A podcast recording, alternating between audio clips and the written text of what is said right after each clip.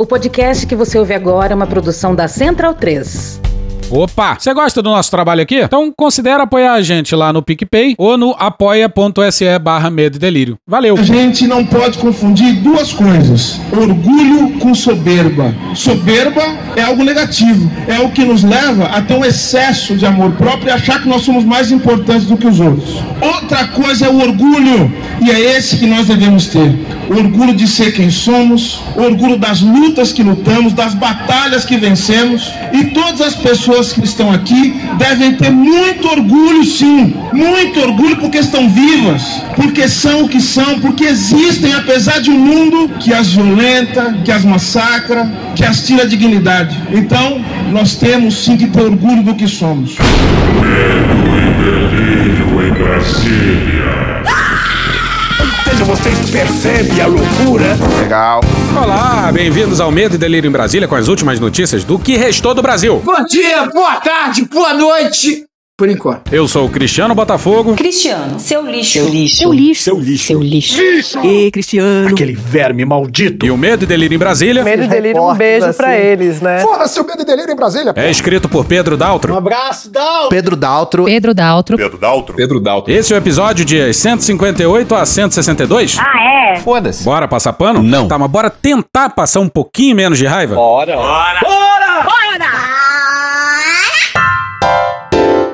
Paradoxo de Moraes. Puxa daí, D2. Adivinha, doutor, quem está de volta na praça? E já vamos avisando que mais uma vez está revogado o funk do Xandão. Xandão. Pois é, de novo. De novo! A gente vai falar do julgamento do marco temporal. Aposta. E pra surpresa de... Zero. Zero. Próximo de zero. Pessoas, o ministro... Terrivelmente evangélico. Pediu vista. Além da humildade do André, eu sinto nele uma coisa que, por vezes, escapa pelas mãos de alguns. A gratidão. Olha só! Bora pra matéria do Sérgio Rodas. Roda! Roda! Isso. No Conjur, no dia 7. Os ministros Edson Fachin, marxista-leninista, relator do caso, e Alexandre de Moraes, um sujeito lombrosiano, votaram contra o marco temporal em respeito à tradição das terras indígenas. Mais ou menos. O ministro Cássio divergiu por considerar que a definição aumenta a segurança jurídica.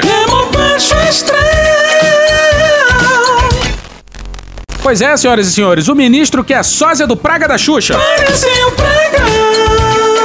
Votou a favor desse obsceno marco temporal por conta da segurança jurídica. Sai daqui! Conforme o magistrado, os povos originários devem comprovar que ocupavam a área em 5 de outubro de 1988, ou que tenham sido expulsos dela. Sem essa limitação, há insegurança jurídica, disse o ministro. Tudo apenas juridicamente em nome da segurança jurídica. É o caralho. Aí, porra, foda-se a Constituição, é isso? A gente manda um. Estamos aqui apelando pra segurança jurídica e aí pode mandar a Constituição pro caralho. Não é bem assim, não. E o pior é que ele deve ser acompanhado pelo Gilmar Mendes. Realmente me choca. O criador da esdrúxula tese de Copacabana. Bora pro Luiz Indriunas, no De Olho nos Ruralistas, no dia 6 de dezembro de 2018.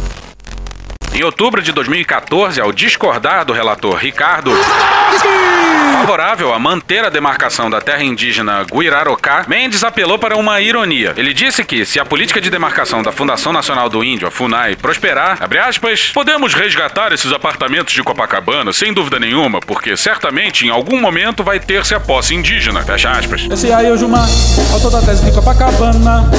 Esse aí é o Gilmar, autor da tese de Copacabana. Não. Um certo delírio Pois bem, mas esse tópico não é para falar mal do Gilmar, não. Apesar de que é sempre bom falar mal do sócio do IDP. Nunca preguei ódio. O objetivo aqui é falar mal o do. Xandão. Não, tá revogado, tá revogado! Bom, a gente também comemorou num primeiro momento, porque não se sabia para que direção o Xandão iria. E perigava ele votar de forma favorável ao marco temporal. Mas não tem muito o que comemorar, não. Calma, por favor! Mas antes, vamos voltar pro primeiro voto, o do. Ministro Faquim, marxista-leninista. Volta pro Sérgio Rodas. Roda, roda a vida! No Conjur. Relator do recurso extraordinário com repercussão geral, Edson Fachin votou em 2019 contra o marco temporal. Ministro Faquim, trotskista, leninista. De acordo com o ministro, os direitos originários dos indígenas sobre as terras que tradicionalmente ocupam não dependem da existência de uma delimitação. Tá certíssimo.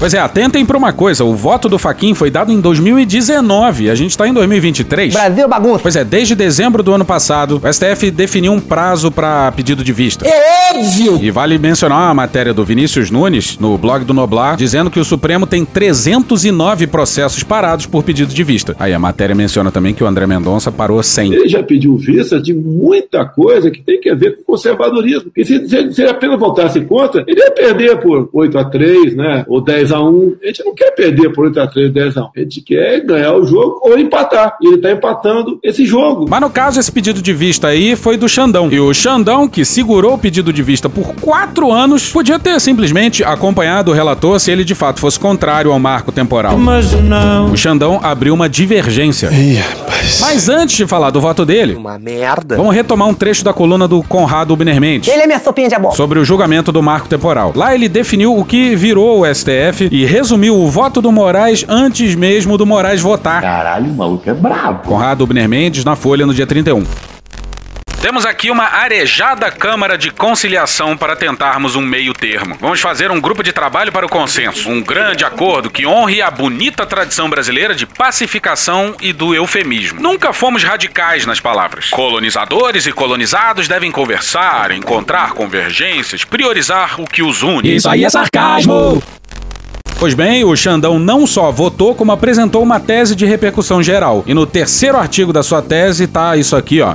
Número 3. A proteção constitucional aos direitos originários sobre as terras que tradicionalmente ocupam independe da existência de um marco temporal em 5 de outubro de 1988 ou da configuração do remitente esbulho como conflito físico ou controvérsia judicial persistente à data da promulgação da Constituição. Até aí, tudo muito bem? Tá tudo muito bom. Tudo muito bonito. Tá tudo muito bem. O Xandão parecia se alinhar ao lado da questão indígena. Mas eis o paradoxo. Paradoxo, chama isso aí. Porque daí em diante, o Xandão impõe condições que inviabilizam as demarcações. Número 4. Inexistindo a presença do marco temporal ou de renitente esbulho como conflito físico ou controvérsia judicial persistente à data da promulgação da Constituição, são válidos e eficazes, produzindo todos os seus efeitos, os atos e negócios jurídicos perfeitos e a coisa julgada que tem a ver por objeto a posse, o domínio ou a ocupação de boa-fé das terras de ocupação tradicional indígena, ou exploração das riquezas dos solos, rios e lagos nela existentes, assistindo ao particular direito à indenização prévia em face da União, em dinheiro ou em títulos da dívida agrária, tanto em relação à terra nua quanto às benfeitorias necessárias e úteis realizadas. Indenização. Meu pau em sua mão. Eis a palavra maldita que transforma o voto do Moraes num paradoxo. É paradoxo. E contraria frontalmente o inciso 6 do artigo 231 da Constituição. Vamos a ele. Artigo 231. São reconhecidos aos índios sua organização social, costumes, línguas, crenças e tradições. Presta atenção que é importante, pessoal. E os direitos originários sobre as terras que tradicionalmente ocupam, competindo à União demarcá-las, proteger e fazer respeitar todos os seus bens. Bora então pro inciso 6. É agora que o bicho vai pegar. São nulos e extintos, não produzindo efeitos jurídicos, os atos que tenham por objeto a ocupação, o domínio e a posse das terras a que se refere este artigo, ou a exploração das riquezas naturais do solo, dos rios e dos lagos nelas existentes, ressalvando o relevante interesse público da União, segundo o que dispuser lei complementar, não gerando a nulidade e a extinção, direito à indenização ou a ações contra a União, salvo, na forma da lei, quanto às benfeitorias derivadas da ocupação de boa-fé. Deu pra ver como o Xandão passou por cima da Constituição? A escrita é uma tragédia, mas dá pra entender. Dado que os atos de ocupação, domínio e posse da terra são nulos e extintos, não há direito à indenização, só em caso de benfeitoria. Mas o Xandão cagou pra isso. Negócio impressionante. Bora pro João Paulo Dorini, defensor público federal. Apesar do voto do ministro Alexandre de Moraes ter hum, sido contrário ao marco temporal temporal e comemorado por isso, ele é bastante problemático ao sugerir a criação do que eu chamo de um marco temporal intermediário. O regime constitucional das terras indígenas prevê aos povos indígenas os direitos originários sobre as terras que tradicionalmente ocupam, sem direito a qualquer indenização por quem a ocupe indevidamente, ainda que de boa fé. Pela ideia do ministro Alexandre de Moraes, para aquelas terras tradicionalmente ocupadas por, por indígenas e que estavam sob domínio ou posse de alguém que não sejam os indígenas antes de 5 de outubro de 88, essas terras poderiam ser indenizadas, o que além de ser contrário à Constituição Federal, que prevê expressamente que não há indenização nesses casos, ainda caberia por trazer um novo empecilho para as demarcações de terras indígenas. Pois é, o Xandão atropelou a Constituição e ele sabe disso. E a indenização, como hoje se faz, é pelas benfeitorias. Agora,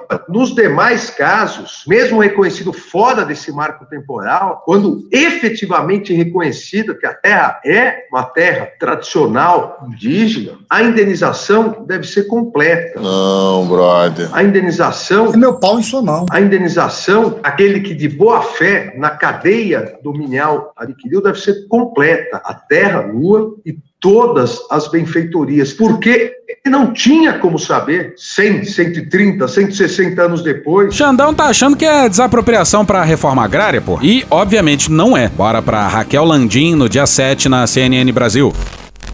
Hoje, a indenização para reservas indígenas é feita apenas para as benfeitorias e não para a terra, porque o princípio é que a terra nunca foi do fazendeiro. Diferente, por exemplo, da reforma agrária. Esse novo entendimento pode significar uma conta expressiva para a União e para os estados que desejarem criar reservas indígenas. Volta para o João Paulo Dorini, defensor público federal. As demarcações de terras indígenas, que agora dependeriam, acolhida essa tese do ministro Alexandre de Moraes, dependeriam de uma indenização prévia para que pudesse haver a demarcação. E tá aí o problema do voto do Xandão, porque na prática inviabiliza qualquer nova demarcação de terra, porque agora elas têm que caber no orçamento da União. Vai dar merda, vai dar merda. Você já viu o tamanho de uma reserva indígena? São áreas gigantescas, porra. Não é uma propriedade rural improdutiva que você repassa para a reforma agrária. E o Xandão sabe do absurdo que tá dizendo. No meu entender, ele acaba confundindo temas de direito civil para os terrenos e para as terras que são regidas pelo direito civil com os direitos humanos, direitos indígenas e direitos constitucionais, que é o que rege a relação dos indígenas com a terra. Pois é, sem dinheiro, sem direitos originários sobre a terra. É isso que o Xandão tá decretando na sua tese paradoxal. Paradoxo. A tese do Xandão parece ser a favor dos indígenas, mas não é verdade. Mas na verdade é um golpe contra. Que merda. E logo depois do voto do Moraes, o Barroso foi pela mesma linha que o João Paulo Dorini aí falou. Diferentemente do caso da ação civil originária, não lida propriamente, tanto quanto eu pude entender do que li, com os direitos eventuais de agricultores ou poceiros de, de boa fé. Nós aqui estamos falando de uma fundação de amparo tecnológico e de uma reserva ambiental.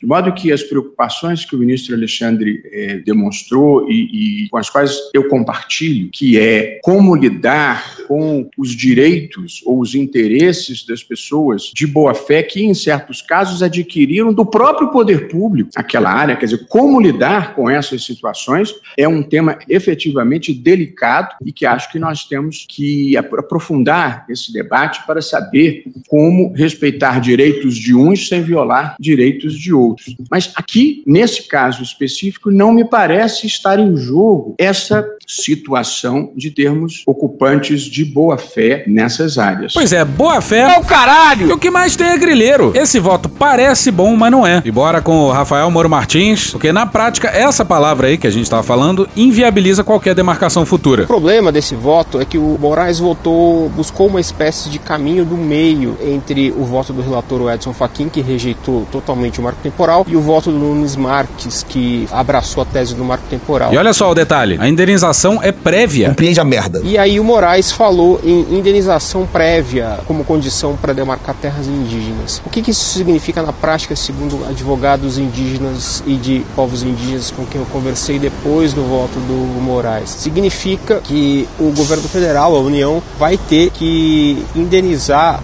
previamente quem está em terra indígena demandada para demarcação, do contrário, a demarcação não sai. Ou seja, na prática, um governo que não está interessado em fazer demarcação como era o governo Bolsonaro pode simplesmente é, segurar o orçamento necessário para isso que não tem mais demarcação. Puta que pariu. E não é só para governo de direita não. Orçamento é um problema para qualquer governo. Para qualquer governo isso vai ser um obstáculo, quase que intransponível. Vai pedir pro Haddad dinheiro para demarcação e vai ver o que ele vai falar. Acabou o dinheiro. É uma situação análoga, por exemplo, a que existe hoje com as terras quilombolas, é, territórios quilombolas precisam ser indenizados para que sejam demarcados. Então, não foi um voto, apesar da rejeição à tese do marco temporal, o voto do Moraes não foi muito uh, bem-vindo pelos advogados dos povos indígenas.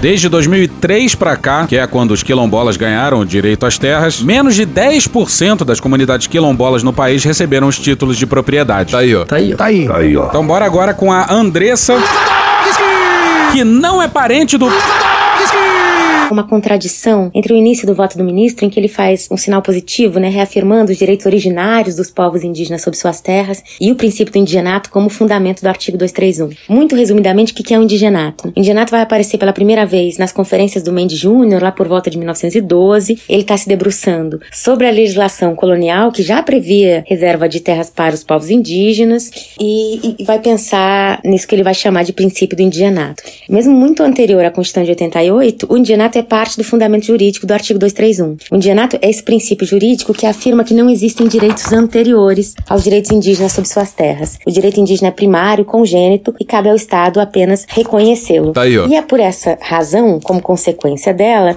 que nos processos de demarcação de terras, todos os títulos de propriedade incidentes sobre as áreas indígenas, eles são nulos. O que, que quer dizer isso? Que o Estado não indeniza, portanto, terra nua nos processos de demarcação. Ele só indeniza benfeitorias de boa-fé. E aí que começa a aparecer esse salto que o ministro dá, né? Porque para se afastar da tese do marco temporal e da comprovação do renitente esbulho, renitente esbulho, renitente esbulho. O renitente esbulho se caracteriza pelo efetivo conflito possessório, iniciado no passado e persistente até o marco demarcatório temporal da data da promulgação da Constituição de 1988, materializado por circunstâncias de fato ou por controvérsia possessória judicializada. Cada vez mais claro. Vamos seguir. O ministro me parece fazer um drible na própria Constituição, porque ele vai dizer, ó, na ausência do marco temporal e do renitente esbulho, os títulos de propriedade incidentes sobre as áreas indígenas, eles são títulos válidos e, portanto, precisam ser indenizados. Isso não quer dizer que proprietários que tenham títulos emitidos pelo Estado não possam processar o Estado em outro processo judicial requerendo uma indenização pela terra nua, mas acho que é preciso justamente dividir as duas coisas, né? não ferir o princípio jurídico e constitucional do artigo 231. E calma que tem mais absurdo da tese paradoxal do Moraes. Calma é o cacete, pô. É aqui que a desgraça se completa. 5. Na hipótese prevista no item anterior, sendo contrário ao interesse público, a desconstituição da situação consolidada e buscando a paz social, a União poderá realizar a compensação às comunidades indígenas. É o quê? Olha só, vou explicar. Concedendo-lhes terras equivalentes às tradicionalmente ocupadas, desde que haja expressa concordância. Não pode, cara. Pois é, então acabou o direito originário sobre as terras. Volta pra Andressa. Um outro ponto que eu acho relevante de, de mencionar é quando o ministro aventa a possibilidade de, diante de um interesse público, aqui com todas as aspas, né, um interesse público maior, ele aventa a possibilidade da remoção de comunidades indígenas para terras que ele chama de terras equivalentes. Acho que só para começar, é preciso dizer que a própria Constituição veda a remoção de comunidades indígenas, assim como o direito internacional, de modo mais amplo, também veda. Além disso, é um equívoco pensar em substituição de terras ou em terras equivalentes, né? Para pensar as territorialidades indígenas, né? Ou seja, o que eu quero dizer é que diferente da gente, né, dos não indígenas, que trocam uma propriedade, um apartamento num bairro por outro similar de mesma metragem em outro bairro, né? As territorialidades indígenas elas são feitas segundo seus usos, costumes e tradições de modo muito diferente. Ou seja, não existem terras equivalentes, não existem terras a serem substituídas, né? Cada povo reivindica a sua terra, né? Reivindica a sua terra, aquela que tradicionalmente ocupa. E são essas terras que precisam ser demarcadas e garantidas. Sugerir que se dê outras terras para um povo indígena como compensação pela perda das suas terras é de uma violência que puta que pariu, hein? Bora então para palavras do Maurício Terena, advogado indígena que participou do julgamento no STF ao lado de outros advogados indígenas. Se eu tenho uma é, relação com esse território que eu estou pisando nesse exato momento, se eu for deslocado para um outro, isso pode interferir diretamente. Era como você tira um povo indígena que tem um rio que corta o território e leva para um território onde não tem rio, sendo que para muitos povos esse rio pode ser inclusive um deus, ser algo que é cultuado. É muito problemático, muito nos preocupa e a gente precisa estar tá, é, atento e compreender um pouco melhor esse voto do ministro Alexandre de Moraes. E aqui a gente retoma o João Paulo Dorini. Onde não há uma simples relação de propriedade ou posse da terra, mas há uma relação de ancestralidade, espiritualidade e que por isso as terras precisam ser protegidas para que os povos indígenas consigam manter as suas, seu modo de vida, suas formas de fazer e criar e viver, que é o que protege também a Constituição quando fala dos direitos culturais. Sim, sim, vamos pro Moraes enunciando o seu próprio paradoxo. O paradoxo de Moraes. Eu proponho, depois eu lerei a tese, mas eu proponho. Eu te proponho. A seguinte ideia para compatibilizar, compatibilizar, compatibilizar os direitos fundamentais das comunidades indígenas, que não pode esse direito, ou esses direitos não podem ser limitados é, por uma régua, que seria o marco temporal, mas para compatibilizar é, com os direitos de todos aqueles aqueles que de boa fé adquiriram propriedades. O direito, e aqui não é só o direito de propriedade, é o ato jurídico perfeito, o negócio jurídico perfeito, a coisa julgada, e mais do que isso, visando o que prevê, prevê os artigos 1 e 3 da Constituição Federal, é, a paz social, a tranquilidade nacional. A sua mão e meu pau. Pois é, olha só. Olha só que legal. O... Votou a favor do marco temporal em nome da segurança jurídica. E Xandão. criou o seu paradoxo paradoxo em nome da paz social e da tranquilidade nacional. Paz. Tranquilidade. É difícil de dar conta, hein? Como muito bem explica a Andressa. Chega! E para terminar, só queria dizer que mais uma vez, né, se colocam condicionantes ao processo de demarcação de terras indígenas e se colocam os povos indígenas como os grandes agentes do conflito fundiário no Brasil, né? Enquanto a gente sabe da violência que foi o processo colonial, enquanto a gente sabe quem foram as vítimas do esbulho renitente, né? Esbulho renitente é só um outro nome para colonização, mas o julgamento ainda não acabou, ainda tem vários votos a serem declarados e a expectativa é que o Supremo cumpra seu papel da princípio à guarda da Constituição, ou seja, que reafirme todo o princípio jurídico do artigo 231 da Constituição Federal, sem nenhuma condicionante. Pois é, mas. Infelizmente. A tese do Moraes foi bem recebida nessa arejada Câmara de Conciliação, que se tornou o STF. Como muito bem definiu Conrado. Ele é minha sopinha de abóbora. E o Faquin. Ministro Faquin. Deu papo logo depois do paradoxal voto do Moraes. Entenda que nos pontos divergentes há uma dissonância substancial da posição que defendi no meu voto. Pois é, o Faquin tá dizendo que a divergência tá mais para sabotagem. E acabou esse tópico. Mas antes, vai um beijo e um muito, muito obrigado para quem ajudou a gente a fazer esse episódio. Beijo para Beatriz Matos, do Departamento de Proteção Territorial e Isolados e recente contato do Ministério dos Povos Indígenas. Beijo para Helena Palme, jornalista do Observatório dos Povos Indígenas Isolados e doutoranda em antropologia pela UFPA. Beijo para Andressa Lewandowski, antropóloga, professora da Unilab, da UFSCar e atualmente da Secretaria de Povos e Comunidades Tradicionais do Ministério do Desenvolvimento Agrário. Beijo para Rebeca Lerer, jornalista, ativista de direitos humanos e criadora do Sinal de Fumaça, monitor socioambiental. Beijo pro João Paulo Dorini, defensor público federal. Beijo pro Rafael Moro Martins, jornalista do excelente Suma Uma. Beijo pro Ricardo Ardengui, que cutucou a gente sobre o tema no Instagram. E beijo, claro, pro Conrado Ubner Mendes, professor de Direito Constitucional da USP e nossa... Sopinha de abóbora. Em nome do Pai, do Filho e do Espírito Santo. Selva! Selva! Selva. Muito se fala que o Bolsonaro tá com medo da delação do Cid. Já o Alexandre de Moraes que vazou a quebra de sigilo telemático do meu ajudante de ordem, que é um crime que esse cara fez. Esse cara fez um crime. O meu ajudante de ordem, em especial o Cid, que eu tenho quatro, é um cara de confiança meu. Cid, aquele assunto com o Putin é assim. Aquele assunto com o Joe Biden é assado. E esse cara consegue pegar isso tudo pra ele. Mas ao que parece, quem tá realmente com o cu na mão com uma possível delação do. Olha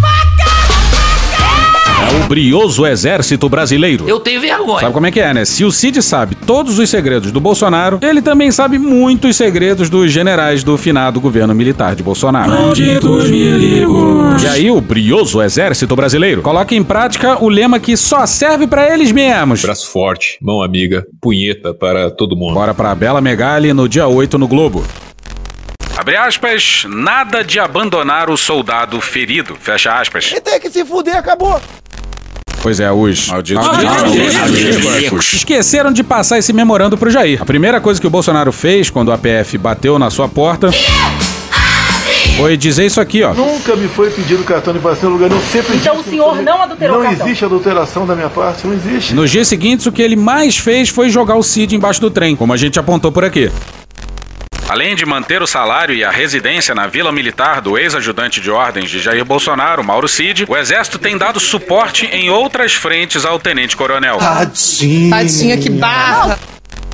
O Cid tá preso no batalhão de polícia do Exército em Brasília, um lugar onde não tem celas e tem sofá, televisão e outros tipos de amenidades. O Cid não toma tapa na cara. Não tapa na minha cara. Não toma choque. Nem gritar com ele eles gritam. Mas o pessoal que louva torturadores está consternado com a situação dele. Carlos Alberto Brilhante Ustra. Um herói nacional. Um velho amigo. Mano, corra, rapaz. Na ditadura, a tortura imperava, para que os presos, nas palavras dos malditos milicos, cantassem. Agora, com o Cid é o oposto. A preocupação é que ele cante. O objetivo é que ele não cante. E, até aqui, nos seus depoimentos, ele ficou calado.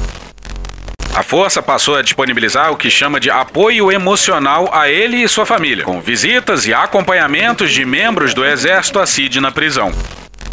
E o medo e delírio em Brasília num árduo trabalho investigativo. Oh, pega aí. pega aí. Teve acesso ao apoio emocional dado pelos membros do exército ao Cid. Aqui tem informação. Mentira. Não desista. Persevere. Nada de baixar a cabeça e entregar os seus colegas de farda.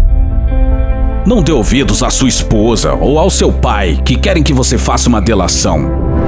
Até porque se você delatar, você estará fudido. Vai acontecer umas coisas aí com você, a sua esposa não recebe pensão. Caralho.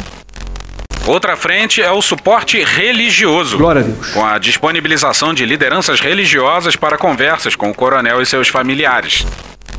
E mais uma vez tem trabalho jornalístico árduo aqui no Medo e Delírio. É mentira dele. O Senhor reserva os alcoaguetes para o dia de juízo, para serem castigados. O X9 irá para o tormento eterno, mas os justos para a vida eterna. Não cagueta não, hein, seu arrombado. Senão, tá fudido na nossa mão. Glória a Deus. Glória a Deus. E não é só o filho de general que conta com a generosidade do exército, não, hein? O apoio não é restrito a Mauro Cid e se estende aos outros dois militares presos na ação que mirou fraudes em cartões de vacina, inclusive do ex-presidente Bolsonaro. Fraude no carteira é, de vacina. Também estão detidos o sargento Luiz Marcos dos Reis, que era subordinado a ele, e o capitão da reserva do Exército, Sérgio Cordeiro, que foi assessor de Bolsonaro.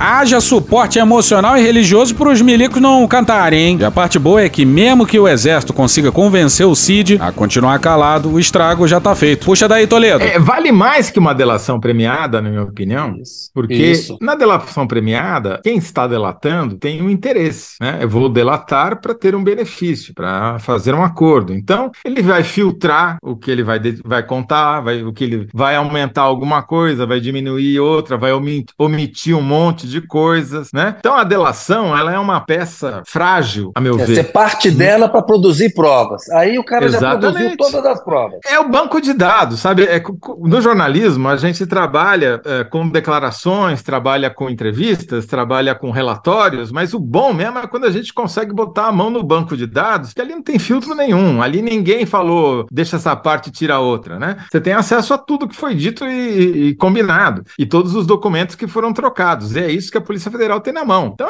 é ouro puro, entendeu? É, e é muito melhor do que uma delação, vale muito mais do que uma delação, porque não tem interesse, não tem é, viés na narrativa de quem está contando a história. Resta saber se a Justiça Civil vai ter coragem de punir os militares que têm que ser punidos. Ou se vai ter um grande acordo. Mas se depender do nosso histórico de frouxidão civil. A gente tá fudido. A gente tá muito fudido. Como a gente falou no último episódio, é preciso ter um pouquinho de equilíbrio na vida. Um pouco droga, um pouco salada. Comer salada é bom, cara. Essa aqui é pra comemorar pra caralho, hein? Matéria não assinada no site do Ministério Público Federal. O Ministério Público Federal obteve uma importante vitória na busca pela justiça e pela preservação da memória das vítimas da ditadura militar no Brasil. Chorem na nossa! Isso nem é novidade na Justiça Federal, não, hein? Em março desse ano a gente já tinha noticiado isso aqui que vai seguir. Flashback. É isso, esse é o título. Sobe música, DJ! Ah, por que alegria, hein? Vocês verão em muito breve na matéria do Chico Otávio no dia 26 no Globo. Única presa política a sair viva da Casa da Morte de Petrópolis em 1971, Inês Etienne Romeu denunciou que foi estuprada por um de seus carcereiros, identificado como Camarão, pelo menos duas vezes nos 96 dias em que ficou no aparelho clandestino do Exército na Serra Fluminense. Uma das pessoas que mais sofreu e mais corajosamente enfrentou essa fase terrível daqueles anos, final dos anos 60. Em decisão inédita, o Tribunal Regional Federal da Segunda Região, o TRF2, entendeu que essa violência não encontra amparo na lei da anistia. É óbvio! É, porra, caralho! Finalmente. E determinou que a Justiça Federal siga com uma ação penal contra o acusado.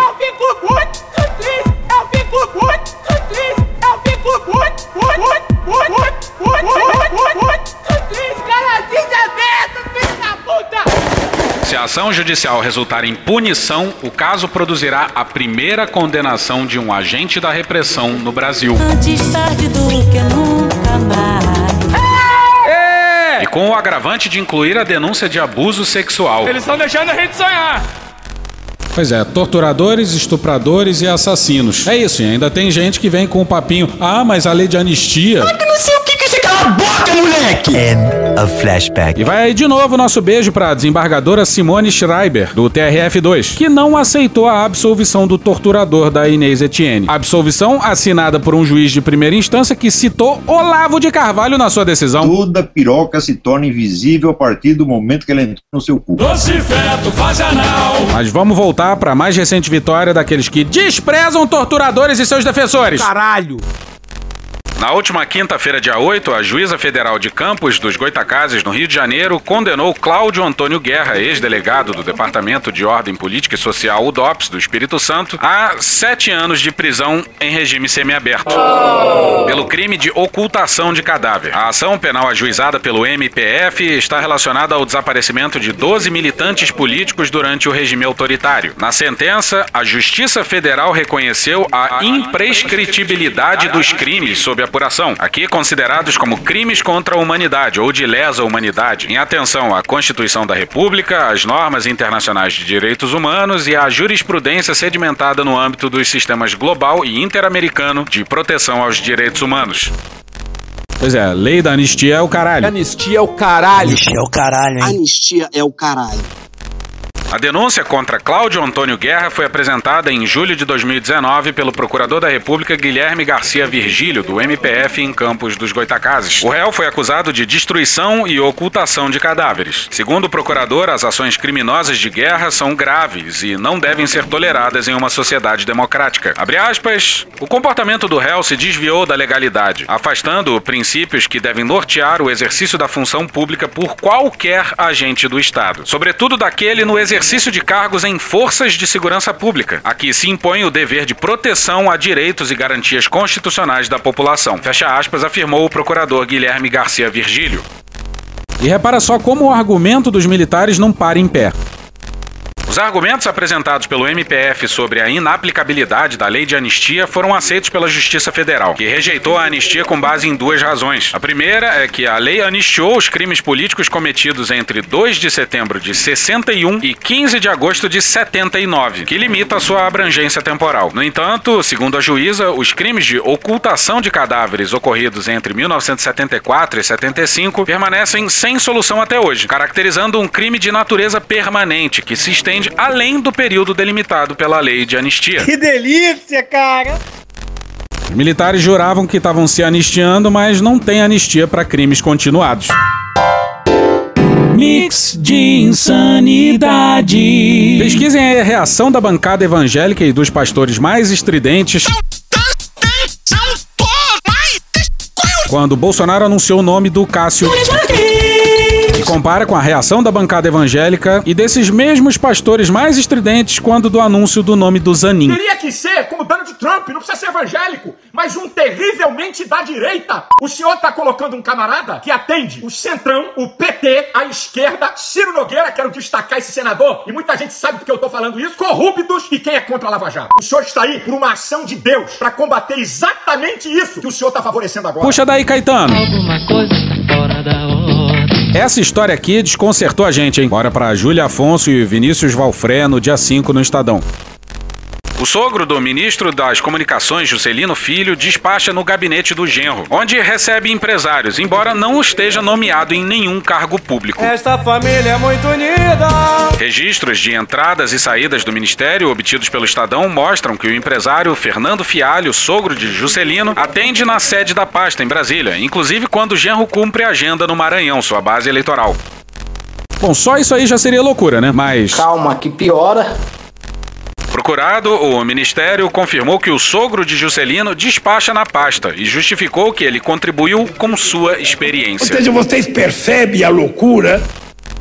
Pois é, senhoras e senhores. O Ministério das Comunicações confirmou isso daí. Caralho! O Ministério confessou um crime administrativo. Maravilha. E esse, Juscelino Filho, é do União Brasil. Bosta. Partido que deveria fazer parte da bancada do governo, mas que trai o governo toda hora. Canalhas! E ainda fica fazendo ameaçinha. E enfim, a gente vai falar do Tony Garcia, porque isso talvez explique aquela história esquisita envolvendo o Ápio. Mas antes, vamos pro contexto. Tony Garcia é um ex-deputado estadual, um sujeito enrolado numas histórias esquisitas e que virou um dos delatores da Operação Lava Jato. Eu só falei sobre isso, e isso veio à tona, na verdade, porque eu pedi uma audiência com a juíza Gabriela Hart em 2021, aonde eh, eu estava sofrendo uma retaliação do Ministério Público Federal. É, é aí que, que, eu, vou ter que ser breve para explicar, então eu vou fazer, dar uma passagem. É, em 2018, eles precisavam de uma gravação que, que só eu tinha, de um empresário no gabinete, do gabinete do governador Beto Richa, e que era relacionado a uma obra da Odebrecht que o governo tinha intenção de fazer com a Odebrecht e essa empresa estava entrando. Eu falei que eu, que eu era agente infiltrado, que eu, eu, que eu recebia que eu recebia as ordens diretas do Moro, que ele pedia para eu ir sem advogado, entendeu? Eu fui 40 vezes na, na no MPF, eu fiquei trabalhando para eles, eles me fizeram de funcionário. Eu pagava um agente da BIM colocado comigo.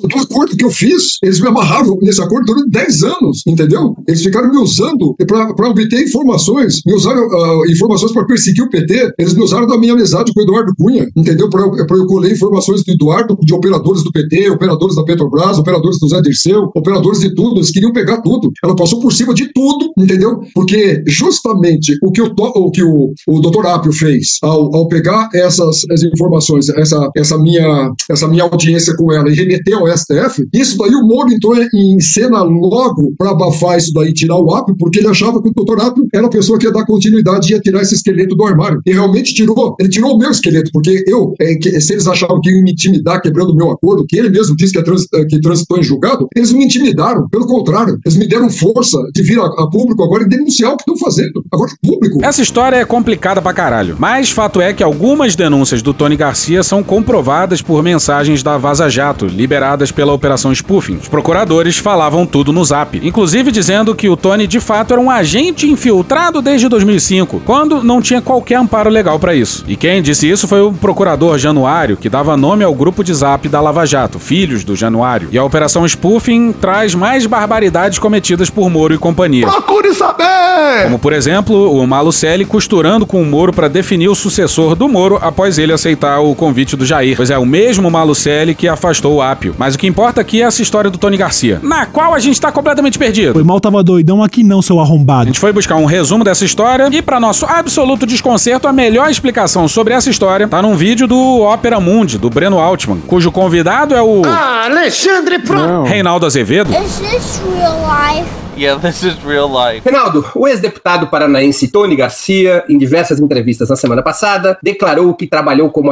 que trabalhava como agente infiltrado a serviço do ex-juiz Sérgio Moro. Segundo ele, o acordo de delação que teria feito com o atual senador pela União Brasil reportaria aos idos do chamado mensalão, quando teria tido a missão de incriminar José Dirceu e outros líderes petistas. Você acha, a essa altura do campeonato, que as práticas da Lava Jato foram ensaiadas e testadas já na época da ação penal 470, conduzida exclusivamente no âmbito do STF, ao contrário da Lava Jato, mas no qual Moro serviu como auxiliar da ministra Rosa Weber? Ah, no mensalão, acho que esteve presente, mas isso ainda padece de mais elementos, para a gente dizer, no caso do mensalão. É anterior ainda, né? É, o laboratório foi o caso Banestado, que é o período em que ele, na verdade, escreve um artigo exaltando mãos limpas, esse artigo circula por aí, e em que ele fala da importância que a imprensa teve no caso da Operação Mãos Limpas na Itália e que algo semelhante precisaria acontecer no Brasil. Então, no caso Banestado, já é, se, ensaia, se alguma coisa, né? Lembrando que a primeira delação que esse Tony faz é justamente no âmbito da Operação Banestado. Ele é pego ali é, num, num braço da investigação da Banestado, é preso, e então ele diz: ali eu fiz um acordo, Sérgio Moro é, colocou na minha mão aparelhos celulares em parceria com a BIM, e ele passou a gravar pessoas. E ele diz uma coisa muito séria ali, né? É, as gravações eu fazia, né, nessa parceria, e depois o Sérgio Moro esquentava esse conteúdo. Isso ele diz na entrevista que ele dá ao 247. O Moro esquentava esse conteúdo. Como ele esquentava? Pegava os dados que estavam ali e inventava, segundo o Tony Garcia, e inventava escutas legais para poder usar o material ilegal que ele empregava. né? É, então, é, ele dá ali, um, digamos assim, um método a que Sérgio Moro recorreria para trabalhar. né? Fala uma coisa gravíssima, até tem um lado jocoso. Né? para tentar pegar ali uma das pessoas envolvidas, eu não vou entrar muito em detalhes em nomes, porque senão a gente fica louco, porque a história, digamos, é um pouco rocambolesca e não quer dizer que eu não esteja acreditando nela. Afinal de contas, eles acreditaram nele, não é? Ele era lá da turma. É, chegaram a gravar uma suposta festa com garotas de programa, a que estariam presentes desembargadores do TRF4, e segundo ele, um deles, um dos, das pessoas, uma das pessoas envolvidas ali, depois transformada em delatora, tinha no, na presilha da gravata uma câmera, e o Sérgio Moro teria se apoderado depois dessas imagens, dessa festinha, com desembargadores do TRF4, e isso não apareceu nos autos, né? A festinha de arromba não apareceu nos autos. O Sérgio Moro teria feito um uso, digamos, privado daquele material, e a partir dali teria passado a ter o controle do TRF4. Lembrando que estamos falando provavelmente em 2005, 2006, não era a mesma conformação do TRF4 que depois condenou Lula. Mas, de qualquer modo, é, segundo se diz ali, ele teria o controle, então, também é, da segunda instância. Uh, os métodos permanecendo, ele, ele, disse que continuou como espião do Sérgio Moro por um bom tempo, e aí há um lapso, né, só para que as pessoas estão tá se fazendo certa confusão. Aí ele disse que em 2018, ele próprio procurou o GAECO, os promotores, a esfera estadual, porque ele teria denúncias envolvendo Beto Richa, gravações. E ele pediu para fazer um acordo, e esse acordo foi feito com o GAECO, sob a supervisão do Ministério Público Federal, que não deixa de ser um pouco estranho, mas ele disse que isso aconteceu. E ele fez uma nova delação ali. Então, é, esse Tony Garcia, na verdade, seria a segunda pessoa a ter feito duas delações, porque ele fez lá atrás, no âmbito do Estado, e teria feito uma outra em 2018. Só que aí o Ministério Público achou que ele não estava entregando tudo que ele teria é, sobre Beto Richa e também teria omitido ali uma informação sobre uma empresa que ele teria e pediu o rompimento desse acordo. Hum? Isso aconteceu em 2018. Em 2021, ele prestou um depoimento à juíza Gabriela Hart e, segundo disse, contou que ele atuou como espião do Sérgio Moro, como infiltrado do Sérgio Moro. E na entrevista 247 fica claro que ele diz isso porque ele está tentando, ele próprio confessa, ele está tentando demonstrar à juíza que ele tinha boa fé, que ele era uma pessoa que ajudava. Só que, ao, diz ele, quando eu contei isso para a juíza, aí é que ela realmente teria ficado brava com ele e teria rompido o acordo de delação dele e ele voltou a ser réu. Hum? Acontece que esse depoimento, e aí nós temos uma coisa grave, esse depoimento teria ficado dele, teria ficado engavetado ali na 13ª Vara Federal com a juíza Gabriela Hart. E só o juiz Eduardo App é que tomou a iniciativa de mandar esse depoimento para o STF. Veja, há um conjunto brutal de ilegalidades nisso tudo, quer dizer, desde quando ele então foi é, caiu nas malhas da Lava Jato até esse segundo momento dele, então as práticas ilegais de Sérgio Moro e companhia lá atrás e as práticas ilegais agora, quando ele faz uma acusação dessa gravidade e nada acontece. Tudo fica um tanto rocambolesco. Agora, eu achei estranho que a juíza Gabriela Hart tenha dito: vou processar esse cara e me declaro é, impedida de continuar nesse caso. Veja só, o Código de Processo Civil e o Código de Processo Penal são explícitos no seguinte sentido: não é o investigado que provoca a suspeição do juiz, o impedimento do juiz. Porque senão, eu, eu não quero ser julgado por você, eu vou lá e armo uma kizumba na frente da sua casa e pronto, né? E declaro que nós somos inimigos. Pronto, eu te tiro do processo. Então a lei se protege dessa possibilidade. Ela poderia dizer: não, não estou impedido, esse cara é maluco. É, vou julgar mesmo assim, e depois, se houvesse, se achasse conveniente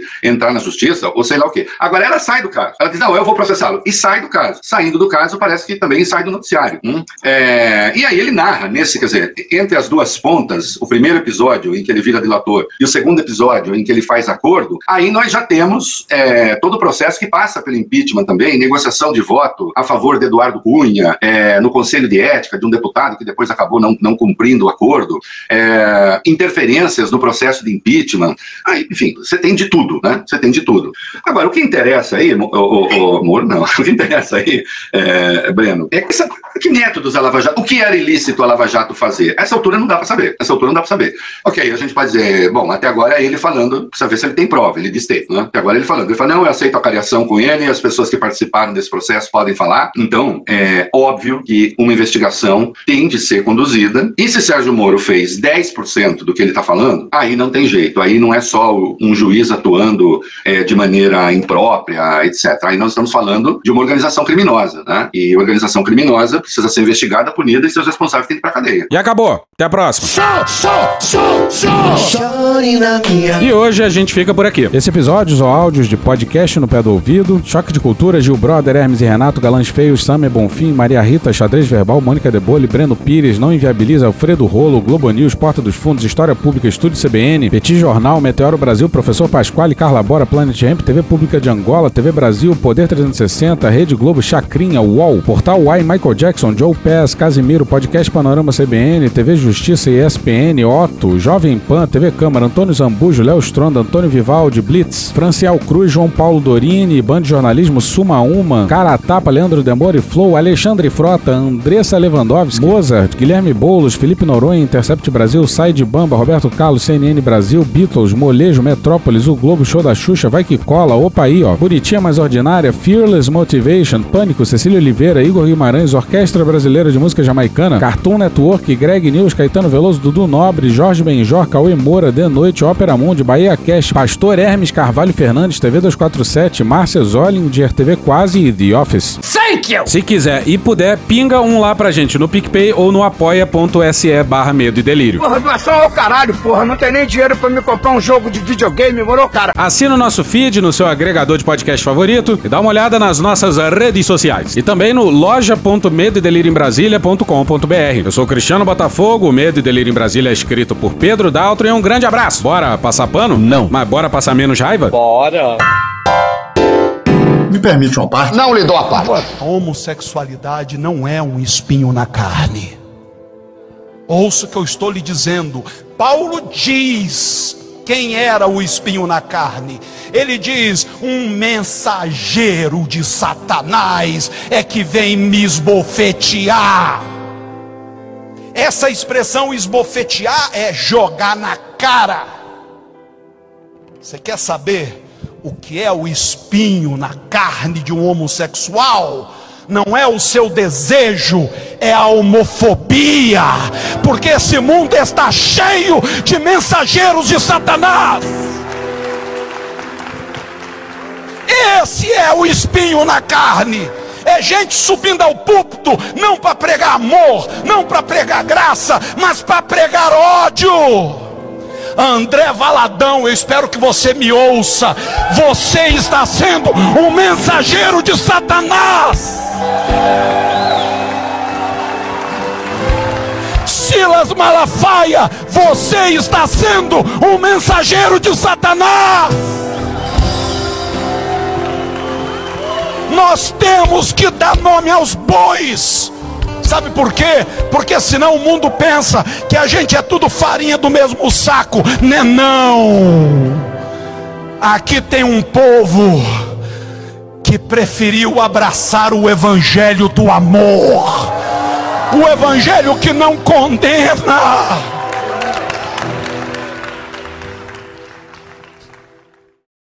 Acabou? Não. E a gente tá chique demais, hein? Bora com a Márcia Zollinger, procuradora da República em Brasília, procuradora regional dos direitos dos cidadãos adjunta do DF e coordenadora do GT Demarcação de Terras Indígenas da 6 CCR. Ainda que o ministro Alexandre de Moraes tenha afirmado no seu voto do julgamento do recurso extraordinário com repercussão geral, que trata do marco temporal de ocupação das terras indígenas, ainda que ele tenha afirmado né, que ele afasta a tese do marco temporal, aderindo nesse ponto ao voto do relator, ministro Edson Fachin, marxista-leninista. Na verdade, o ministro Alexandre de Moraes, ele aplica a tese do marco temporal, mas com uma nova roupagem. Por um lado, o ministro Alexandre de Moraes, ele traz como exemplo o genocídio Caingangue, em Santa Catarina, para dizer que nessas situações de expulsão violenta do território tradicional, em que os povos indígenas não estavam no seu território, em 5 de outubro de 1988, em razão dessa expulsão, nessas situações não se aplicaria a tese do marco temporal, sob pena de uma violação de direitos humanos dos povos indígenas. Mas, por outro lado, o ministro Alexandre de Moraes propõe o que ele chama de um tratamento diferenciado para as situações em que os indígenas não estavam em suas terras em 5 de outubro de 88 e que o Estado tenha promovido a titulação dessas áreas em favor de terceiros. E o ministro cita como exemplo os voluntários da pátria que lutaram na Guerra do Paraguai, o que não deixa de ser uma ironia, pois o processo de desterritorialização, que é um, uma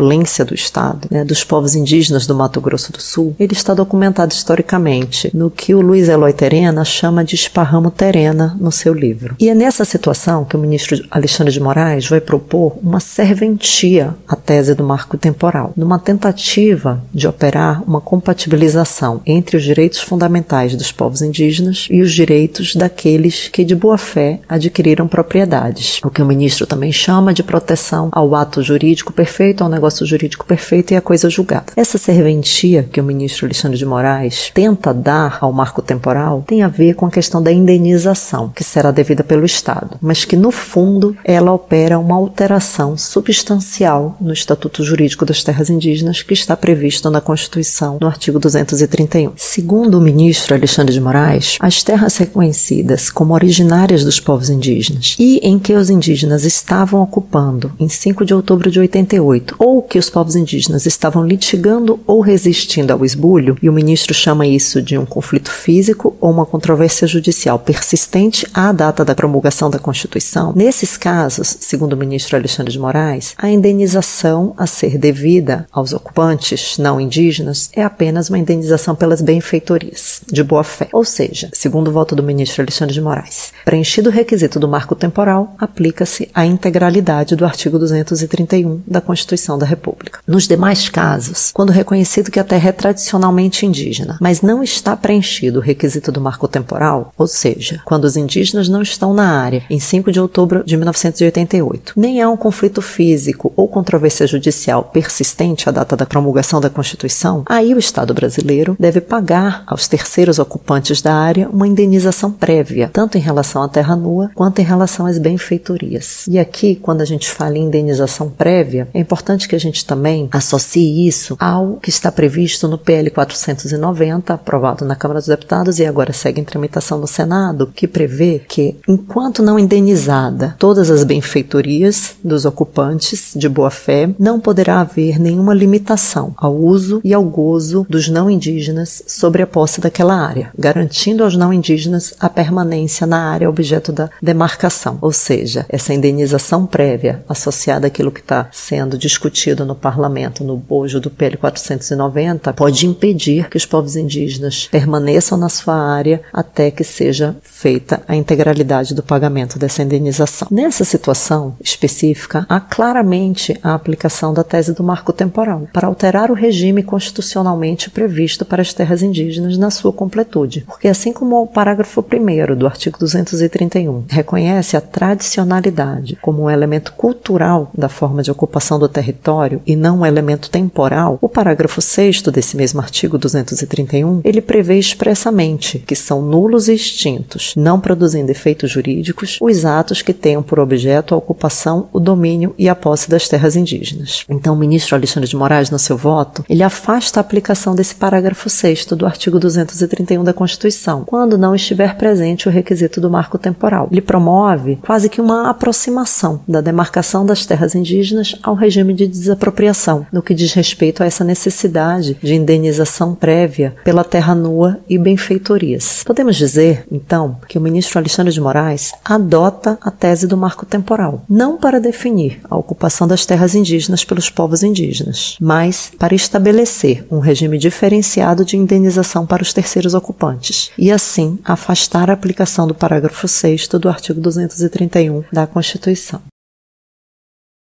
Acabou? Acabou, acabou. Beijinho, sigamos com muito amor e poesia. Ouve a voz do seu períneo. A boca é um ânus da face. Exército Brasileiro. Braço forte, mão amiga, punheta para todo mundo. Quem inventou isso acho que foi o Pedro Daltro, lá do em Brasília. Eu não teria essa sagacidade. Texto maneiríssimo, né? Braço forte, mão amiga, punheta para todo mundo. A putaria tá aqui, ó.